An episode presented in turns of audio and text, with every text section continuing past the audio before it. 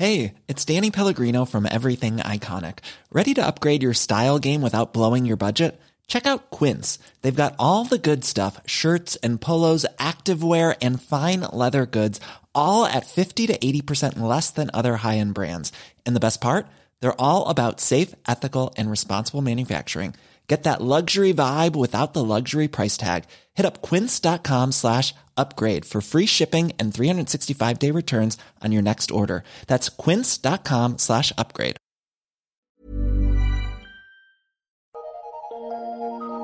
Eu sou Mário Persona e essas são as respostas que eu dei aos que me perguntaram sobre a Bíblia.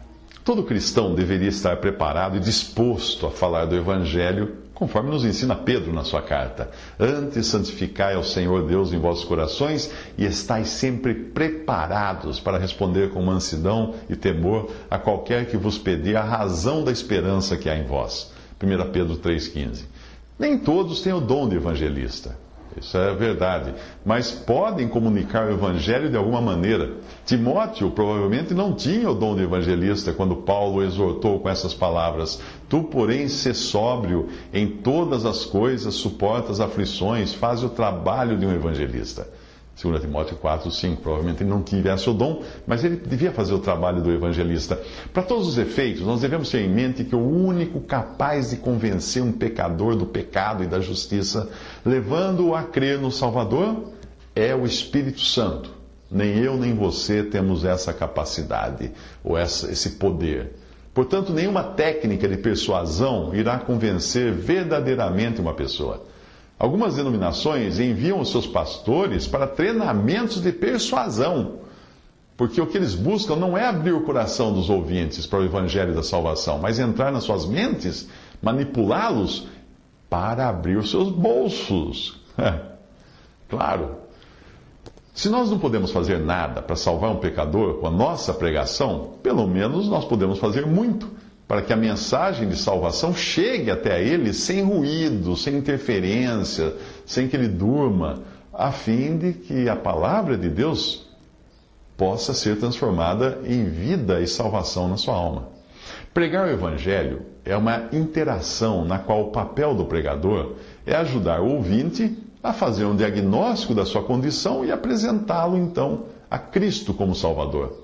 Um bom roteiro é a pregação de Pedro a Cornélio e aos seus companheiros no livro de Atos. Cornélio não era um, um pagão, mas ele era um, ele era um romano, um, um centurião, um prosélito, isto é, ele era um gentil convertido ao judaísmo. A palavra de Deus que ele tinha ouvido até ali, principalmente do Antigo Testamento, já havia atingido a sua alma e havia incutido nele vida. Porém, ele ainda não era um homem salvo, porque não conhecia a obra de Cristo que poderia salvá-lo. Então Pedro apresenta os pontos principais da sua mensagem, que aparece em Atos 10, versículos 34 a 44. Então falou Pedro dizendo: Reconheço por verdade que Deus não faz acepção de pessoas, pelo contrário, em qualquer nação aquele que o teme e faz o que é justo, lhe é aceitável. Atos 10, de 34 ao 35. Até aqui, o que Cornélio já sabia, pois, como dizia no início do capítulo, ele era um homem uh, piedoso e temente a Deus com toda a sua casa e que fazia muitas esmolas ao povo e, e de contínuo orava a Deus, uh, em Atos 10, versículo 2. Então, até aqui, era o que Pedro diz era o que ele já sabia, o que Cornélio já sabia. Mas aí Pedro traz uma novidade para Cornélio. Esta é a palavra que Deus enviou aos filhos de Israel, anunciando-lhes o evangelho da paz por meio de Jesus Cristo. Este é o Senhor de todos. Atos 10, 36. Não existe um evangelho à parte do nome de Jesus, porque nenhum outro nome foi dado entre os homens para que sejamos salvos. Por isso, se a sua pregação falar de um milhão de verdades da Bíblia e deixar de fora o nome de Jesus, tudo o que ele é, tudo o que ele fez, você só aborreceu seus ouvintes, principalmente porque eles são incrédulos e não vão entender nada do que você falou. Agora, Pedro dá mais detalhes sobre essa pessoa, Jesus, de quem Cornélio devia ter ouvido falar sem saber exatamente quem era ele ou o que ele tinha feito. Pedro diz assim: Vós conheceis a palavra que se divulgou por toda a Judéia, tendo começado desde a Galiléia, depois do batismo que João pregou, como Deus ungiu a Jesus de Nazaré com o Espírito Santo e com poder, o qual andou por toda parte, fazendo bem, curando a todos os oprimidos do diabo, porque Deus era com ele. E nós somos testemunhas de tudo o que ele fez na terra dos judeus e em Jerusalém. E agora começa o verdadeiro evangelho ao qual também tiraram a vida, pendurando-o no madeiro. Essa é a cruz. A este ressuscitou Deus no terceiro dia e concedeu que fosse manifesto não a todo o povo, mas às testemunhas que foram anteriormente escolhidas por Deus, isto é, a nós que comemos e bebemos com ele depois que ressurgiu dentre os mortos, e nos mandou pregar ao povo e testificar que ele é quem foi constituído por Deus juiz de vivos e de mortos. Dele, todos os profetas dão testemunho de que, por meio do seu nome, todo aquele que nele crê recebe remissão ou retirada de pecados. Ainda Pedro falava essas coisas quando caiu o Espírito Santo sobre todos os que ouviam a palavra. Isso está também nessa passagem de Atos 10. Repare em todos os elementos da pregação de Pedro. Primeiro, ele traz para o centro da mensagem o nome de Jesus. Então ele deixa claro ter sido, ter sido Jesus o escolhido de Deus, por meio de quem o Espírito Santo deu provas disso, pelos muitos milagres, pelos muitos sinais que ele fez. Então ele fala da morte, da crucificação, e fala da ressurreição de Cristo, pois não é possível um evangelho que não tenha sangue, já que é o sangue que purifica o pecador dos seus pecados. O papel de Jesus como juiz que virá é o tema seguinte da pregação de Pedro para deixar muito claro que haverá um juízo e uma condenação para aqueles que rejeitarem a graça de Deus, mostrando também que esse juiz não será alguém que desconheça o que é ser humano, mas o próprio Jesus em carne e ossos. Aquele ressuscitado e glorificado será o juiz. Finalmente, Pedro faz o anúncio e, e, e o convite para que todo aquele que nele crê receba a remissão ou retirada dos pecados.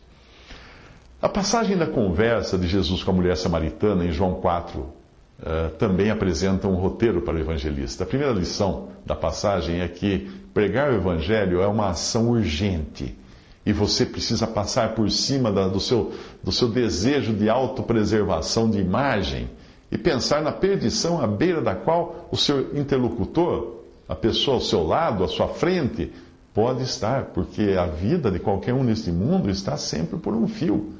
É verdade o ditado popular que, que diz assim: para morrer basta estar vivo. Você já escutou isso em quantos velórios, não foi?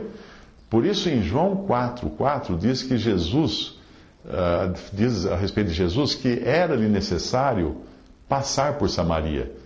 Esse não era o caminho usual para um judeu da, daquela época, que geralmente evitava Samaria, dava a volta por baixo dela.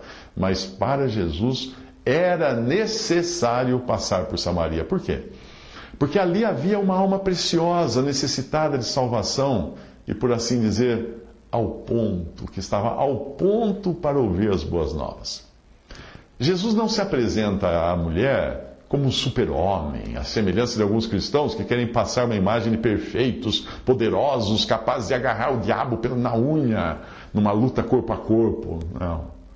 Lembre-se, você não é um lutador de UFC num ringue, você é um socorrista tentando salvar uma alma da condenação. Você vai ter que se abaixar com essa pessoa no chão, prostrada, tirá-la dali. Por isso, na passagem, nós vemos Jesus cansado do caminho. João 4, 6. Ele é humano e é divino. E demonstrando também estar com sede. Ele desce ao nível da mulher samaritana e não se coloca acima dela, de nariz empinado, com aquele olhar de desprezo, típico do fariseu, cheio de justiça própria no, no templo, quando ele se comparava com o publicano pecador. Isso, você lê essa história em Lucas capítulo 18, versículos 9 ao 14. Jesus dá até mesmo, pede água a ela. Dá-me de beber, ele fala, em João 4, versículo, versículo 7 porque os seus discípulos tinham ido à cidade comprar comida, que é o versículo seguinte, nós vemos que Jesus está só, quando ele conversa com a mulher. E isso nos ajuda a entender uma coisa também: a necessidade de se ter alguma privacidade, principalmente no caso de uma evangelização pessoal. É fácil nós percebermos o quanto o excesso de pessoas pode atrapalhar numa interação pessoal com alguém, quando nós vemos a reação dos discípulos no versículo 27. E nisso vieram os seus discípulos e maravilharam-se de que estivesse falando com uma mulher. Todavia, nenhum, nenhum lhe disse: Que perguntas? Ou por que falas com ela? A razão disso é que os judeus não se comunicam com os samaritanos, como diz o próprio capítulo 4, versículo 9. E por isso, os discípulos de Jesus, que eram judeus, eram naturalmente preconceituosos. Eles poderiam tratar a mulher com desprezo e discriminação. Não apenas por ela não ser judia, mas também por sua condição moral. É. Você já tentou evangelizar alguém por quem você sente naturalmente asco? Ou, ou, ou aversão porque aquela pessoa é moralmente má, corrupta, pecadora, manchada de pecados? Então você vai ter que passar por cima dessa sua justiça própria e evangelizar. Evangelizar sozinho traz também algumas vantagens, como evitar que um companheiro seu desconstrua toda uma estratégia que você construiu para levar o ouvinte ao ponto de uma conclusão e de uma tomada de decisão. Nessa hora, um parceiro de pouco entendimento pode puxar o assunto para longe, para algo que não tem nada a ver e acabar tirando o ouvinte da frente da cruz aonde você o tinha levado. Estar sozinho, ou no máximo em dois, também pode evitar aquela impressão que o ouvinte tem de estar cercado por um bando de hienas, cada uma rindo da sua ignorância da Bíblia e querendo tirar um pedaço para depois apresentar como troféu para o pastor, dizendo: Ah, eu ganhei aquela alma para Cristo, eu, eu, eu. Ora, você já deve ter visto isso, né? Eu já vi. Ah, até aqui, Jesus havia chamado a atenção da mulher de diferentes formas. Agora, diante da surpresa dela de um judeu estar conversando com uma samaritana, ele aproveita para apresentar uma oferta que irá despertar o seu interesse. Se tu conheceras o dom de Deus, e quem é o que te diz, dá-me de beber, tu lhe pedirias e ele te daria água viva. João 4, versículo 10. Ela não apenas tem o seu interesse despertado, como retruca com o impedimento prático de receber o que Jesus oferece. Disse-lhe a mulher: Senhor, tu não tens com que atirar e o poço é fundo. De onde, pois, tens a água viva? És tu maior que, uh, que Jacó, que nos deu o poço, que, bebendo ele próprio dele, e os seus filhos, o seu gado? João 4, de 11 a 12. Lembre-se de que ao iniciar uma conversa evangelística com alguém, você estará falando falando de coisas eternas e celestiais, espirituais, com um interlocutor incrédulo que está pensando em termos temporais e terrenos. É preciso que você crie aquilo que na comunicação nós chamamos de rapport, ou seja, uma conexão para os dois entrarem no mesmo clima e propósito. Quem é do tempo da conexão de internet, de escada, ainda se lembra daquele barulhinho né, que o modem fazia antes de, de conectar? Naquele momento, o seu modem conversava com o modem do provedor para estabelecer os parâmetros da troca de dados. Isso é um rapport, isso é a sincronização de propósitos da comunicação. Aí chega a hora de Jesus introduzir o problema na conversa. Sim, tem que ter um problema. Qualquer que beber desta água tornará a ter sede, diz ele em João 4,13. Esse problema decorre da situação da mulher, que claramente tinha percebido a falta de água e a necessidade de buscá-la. Todo ser humano tem naturalmente uma sede existencial, por perceber em si um vazio que nada pode preencher, porque esse vazio é do tamanho de Deus. O ser humano não entende qual é a origem desse vazio e nem como fazer para preenchê-lo de forma definitiva. Mas antes mesmo de explicar a razão do vazio, Jesus procura despertar o desejo pela solução. Mas aquele que beber da água que eu lhe der, nunca terá sede, porque a água que eu lhe der se fará nele uma fonte de água que salte para a vida eterna. Disse-lhe a mulher: Senhor, dá-me dessa água para que não venha mais, não tenha mais sede e não venha aqui tirá-la. João 4, 14 a 15. Este é o momento de colocar o dedo na ferida, isto é, colocar o problema debaixo do holofote para a pessoa não achar que está lidando apenas com alguma mensagem motivacional de uma vida melhor. Não. O grande problema de todo ser humano tem sua raiz no pecado, que entrou na criação com a queda de Adão e Eva e com isso arruinou a raça humana. Por um homem entrou o pecado no mundo e pelo pecado a morte, assim também a morte passou a todos os homens, por isso que todos pecaram, diz, escreve Paulo na carta aos Romanos, capítulo 5, versículo 12. O problema tem suas consequências. E o problema e as suas consequências devem ser claramente apresentados pelo pregador do Evangelho. Mas não só isso, é preciso levar o ouvinte a sentir isso na própria pele. Por isso Jesus diz para ela: Vai, chama o teu marido e vem cá. A mulher respondeu e disse: hum, Não tenho marido. Disse-lhe Jesus: Disseste bem, não tenho marido, porque tiveste cinco maridos e o que agora tens não é teu marido. Isso disseste com verdade. João 4, 16 a 18. Como nós costumamos dizer, a batata quente agora está na mão do seu interlocutor, que ele que precisa agora lidar com isso, esse problema que você colocou no colo dele. Enquanto uma pessoa não se reconhece pecadora, não há como reconhecer em Cristo o Salvador. Afinal, Jesus deixa bem claro em Marcos 2,17 que os sãos não necessitam de médico, mas sim os que estão doentes. Ele diz ainda: Eu não vim chamar os justos, mas sim os pecadores ao arrependimento. Alguns pregam uma hora inteira dizendo da necessidade do, do ouvinte de ser salvo e em nenhum momento explicam de que ele precisa ser salvo. Ah. Então não se esqueça de deixar muito claro que o seu ouvinte tem um problema que precisa ser resolvido. E foi para isso que Cristo veio para resolver o problema dele. Pregar o Evangelho não é passar a mão na cabeça do ouvinte com frases do tipo: você é especial, você precisa evoluir, você precisa desenvolver, você é um diamante bruto que precisa ser lapidado, Deus vai lhe dar a vitória. Nada disso é Evangelho. Já pensou um médico diante de um paciente com câncer dizer: Isso é só um arranhão, vamos pôr um band-aid aí. Não, o pecado, a condição natural do ser humano, vai levá-lo à morte e à condenação eterna. Isso precisa ficar muito claro, muito patente. Ainda que ao fazer isso, você certamente vai ser considerado a pessoa mais politicamente incorreta do mundo. E não é, não é um pecado, aquele pecado.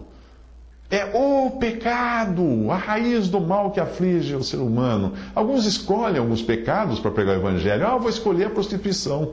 Vou falar só do, da, das, das, prostitutas que são pecadoras. Outro escolhe o homossexualismo. Ah, homossexual. homossexual oh. Outro escolhe os corruptos. Outro escolhe os. Eh, pecado é aquilo que está na raiz do coração humano de todo ser humano. Quando colocado diante do seu pecado e da consequente condenação, que aquela mulher conhecia muito bem, a mulher uh, do capítulo 4 de João, porque ela era samaritana e os samaritanos eram conhecedores das escrituras do Antigo Testamento, sabiam que havia uma condenação. Quando você fizer isso para o seu interlocutor, ele vai querer fugir da raia, vai, vai. Talvez ele pergunte como vai sua família, e isso o que ele quer dizer na realidade é: vai cuidar da sua vida, não se intrometa com a minha. Ou então ele pergunta: onde foi que você estudou para conhecer tão bem a Bíblia? Que maravilha! Você aprendeu sozinho, é? Isso quer, isso quer dizer o seguinte: eu quero alisar o seu ego para você parar de prestar atenção no meu. Ou então ele vai dizer que uh, isso que está falando é bom para fulana escutar, como se estivesse preocupado com mais alguém além de livrar a própria pele daquela conversa. O que ele quer mais é sair dali. Tudo isso não passa de uma tentativa de fuga. A mulher samaritana vai fazer isso também, usando primeiro de um elogio à guisa de reconhecimento. Senhor, vejo que és profeta. Em seguida, ela faz uma afirmação de caráter social, teológico e doutrinário para levar o assunto para longe de si mesma. Nossos pais adoraram neste monte, vós dizeis que é em Jerusalém é o lugar onde se deve adorar. João 4,19. Jesus poderia ter caído na conversa e corrido atrás da bomba de fumaça que ela lançou para desviar dela, dela própria e do seu pecado que urgia uma solução e desviar também de Jesus, que devia ser o centro daquela conversação. Mas ele, o Senhor, faz questão de mostrar que tudo o que ela sabia até ali já não iria valer, além de frisar a urgência da situação em que uma mudança precisava ser adotada imediatamente. E além disso, depois de uma breve explanação sobre a adoração, ele a conduz de volta ao cerne da questão que é a própria pessoa de Cristo. Vós adorais o que não conheceis, diz ele. Nós adoramos o que conhecemos, porque a salvação vem dos judeus, mas vem a hora e já chegou em que os verdadeiros adoradores adorarão o Pai em espírito e em verdade, porque são estes que o Pai procura para seus adoradores. Deus é espírito, importa que os seus adoradores o adorem em espírito e em verdade. Eu sei, respondeu a mulher, que vir o Messias, chamado Cristo. Quando ele vier, nos anunciará todas as coisas. Disse-lhe Jesus: Eu o sou eu que falo contigo. João 4, 22, 26. É importante lembrar que esse episódio ocorre antes da cruz, portanto, o que interessa aqui é que ela reconheça ser ele o Messias, ou Cristo, que fora prometido aos profetas, ou pelos profetas. Naquele momento era ainda o evangelho do reino que estava sendo pregado por Jesus, por seus discípulos, uh, o mesmo que João Batista pregou, que anunciava a chegada do rei de Israel e convidava as pessoas: arrependei-vos que o reino é chegado. Após a morte e ressurreição de Jesus, os discípulos passariam a pregar o evangelho da graça, que é o que nós pregamos hoje. Crê no Senhor Jesus e será salvo. Atos 16, 31. Lembre-se de que o seu ouvinte não é um cristão convertido. Então, muitos termos, expressões, que você está acostumado a usar não farão qualquer sentido para ele. Ao invés de você dizer assim, a palavra nos diz, prefira dizer, na Bíblia diz que. Porque ele não sabe o que a palavra nos diz. Que palavra que diz? Não precisa exigir que o seu ouvinte procure passagens na Bíblia também. Não, não queira dar uma Bíblia para ele e falar assim, ó, oh, vai lá em Ezequiel capítulo 5. Não. Porque isso vai distraí-lo, vai fazer com que ele perca a atenção naquilo que você está querendo dizer. Prefira você mesmo citar os versículos de memória ou lendo da sua própria Bíblia. E se a evangelização for pessoal, talvez uma ou outra vez você possa estender a Bíblia para ele e apontar com o dedo, pedindo, leia aqui. Aí ele vai com suas próprias palavras ter que ler. A importância dos versículos apresentados numa pregação é evidente. O que vai convencer o pecador é a palavra de Deus, não serão seus raciocínios, seus argumentos, a sua, a, a sua, o seu conhecimento teológico, nada disso vai convencê-lo. É a palavra de Deus. É o versículo que vai saltar aos olhos dele. O poder da palavra, não é do pregador. O Evangelho de Cristo, escreve, escreve Paulo aos Romanos, é o poder de Deus para a salvação de todo aquele que crê. Porque a palavra da cruz é loucura para os que perecem mas para nós que somos salvos é o poder de Deus. Mas para os que são chamados, tanto judeus como gregos, lhes pregamos a Cristo, poder de Deus e sabedoria de Deus, para que a vossa fé não se apoiasse em sabedoria dos homens, mas no poder de Deus. Tudo isso está em Romanos 1,16, 1 Coríntios 1,18 e 1 Coríntios uh, 1,24 e também no capítulo 2, versículo 5.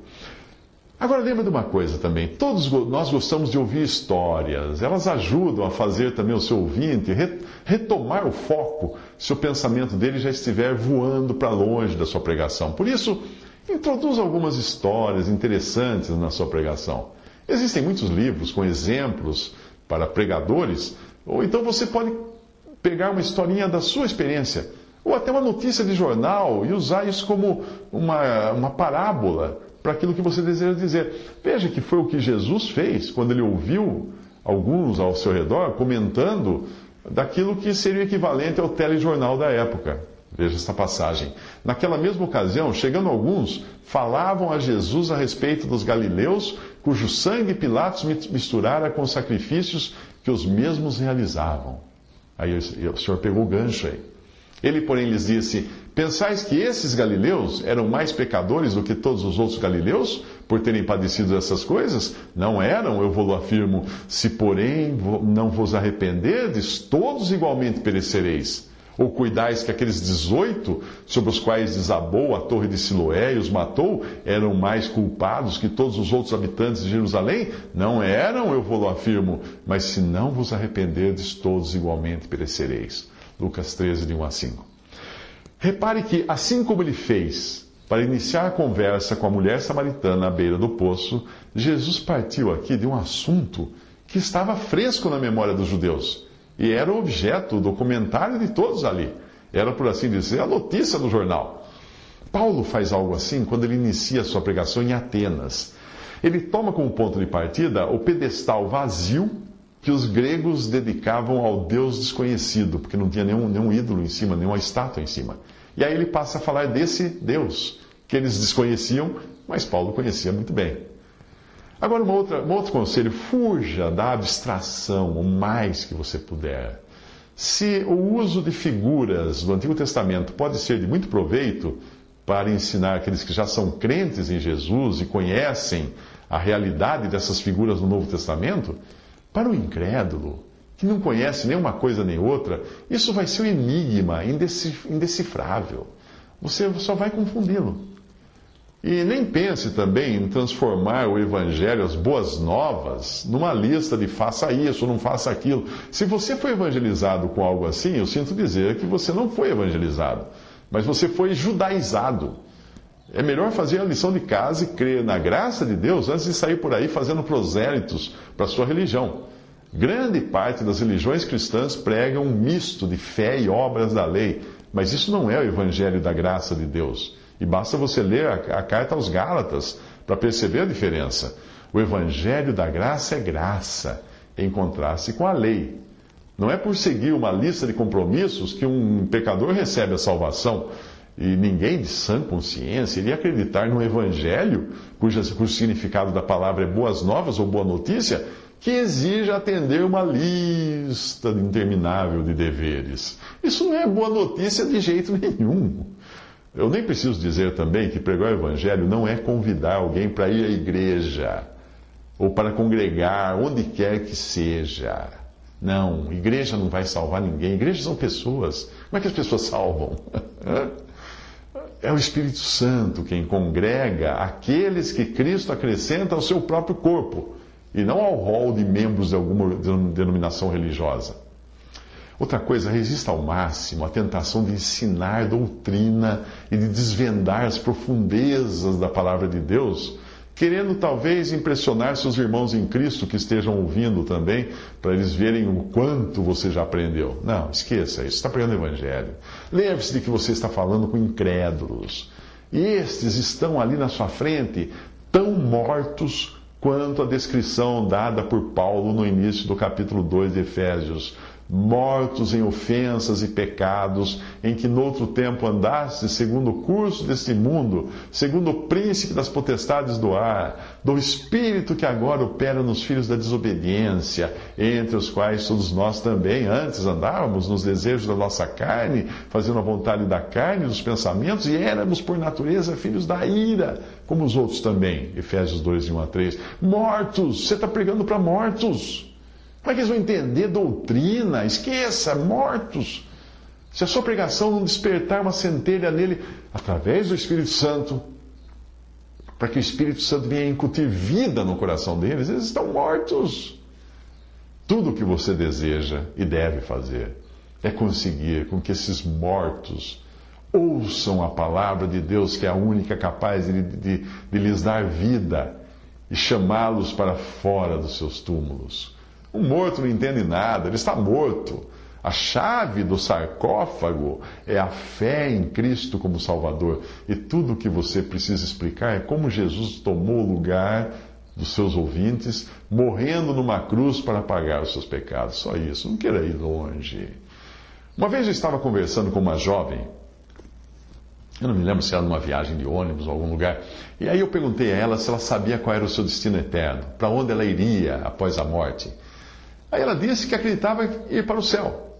Eu perguntei a razão da sua crença. Ela disse que era uma pessoa boa, que não fazia mal a ninguém, que procurava seguir uma religião e coisa e tal. Então eu falei do Evangelho da Graça e de como ela, como pecadora perdida, nada poderia fazer para escapar da pena e do juízo às quais estão destinados os pecadores, e ela, inclusive, por causa do pecado. Mas aí eu mostrei como Deus amava tanto ela, que, que deu seu filho para morrer numa cruz, tomando o lugar dela no juízo. Agora Deus oferecia a ela o perdão de todos os seus pecados e a salvação graciosamente, se ela tão somente cresce em Jesus como Salvador. Quando eu terminei, eu perguntei: E aí, entendeu como ser salva? Ela respondeu: Ah, agora sim entendi. Então eu perguntei para onde ela iria se morresse. Ela respondeu que agora tinha certeza de que ia para o céu. Aí eu perguntei o que lhe dava tamanha certeza. E ela disse que ela era uma pessoa boa, que tratava bem a todos, que seguia uma religião, etc, etc. Então falei tudo de novo, de outra maneira, depois mais outra vez, de outra maneira, com exemplos diferentes. Eu não sei quantas vezes eu repeti a velha história de diferentes maneiras. Até hoje eu não sei se ela chegou a crer no Salvador, mas que ouviu, que ouviu o Evangelho, eu sei que ela ouviu. O que eu quero dizer com isso é que enquanto uma pessoa não se converter a Cristo, você pode repetir a mesma coisa centenas de vezes, que para ela sempre será a primeira vez. Da vez anterior, aquilo terá entrado por um ouvido e saído pelo outro, sem atingir a consciência. A ideia de pregar o Evangelho é usar a técnica da tautologia. A palavra tautó vem do grego e significa o mesmo, e a palavra logos significa assunto ou conhecimento. Portanto, tautologia é dizer sempre a mesma coisa de maneiras diferentes, usando diferentes exemplos, usando diferentes exemplos, diferentes parábolas, diferentes ilustrações, diferentes historietas. É isso que faz o pregador do Evangelho. Pregar a mesma coisa. A sua mensagem nunca será inédita, a não ser para um que não creu ainda em Cristo. Você não deve cair na tentação de querer inventar algo novo porque não precisa inventar. Evite também tentar impressionar seus ouvintes que já são cristãos exibindo o conhecimento todo que você adquiriu. Não, não são eles o seu alvo. Se os convertidos acharem que já ouviram o que você está dizendo, ótimo, porque assim não existe o perigo de errar. Talvez eles se impressionem com a forma e a roupagem diferente, como você apresentou, as historietas e os exemplos, mas a história deve ser sempre a mesma. Então repita, repita, repita a velha história da cruz, como diz aquele hino A Velha História, de autoria de William Howard Duane e Catherine Henke. Um fez a, a letra, outro fez o, o, a melodia. Eu vou, eu vou ler aqui a letra do hino extraída do Inário Cantor Cristão. Contai-me a velha história do grande Salvador, de Cristo e sua glória, de Cristo e seu amor, com calma, com paciência, pois quero penetrar a altura do mistério que Deus nos pode amar. Falai-me com doçura do amante redentor. Falai com sentimento, pois sou um pecador, querendo consolar-me em tempos de aflição. Sempre essa história dizei do coração. Se o brilho deste mundo toldar do céu a luz, narrai a mesma história da graça de Jesus. E quando enfim a glória do mundo além raiar, contai-lhe, contai-me a velha história que aqui veio salvar. Visite respondi.com.br. Visite 3minutos.net.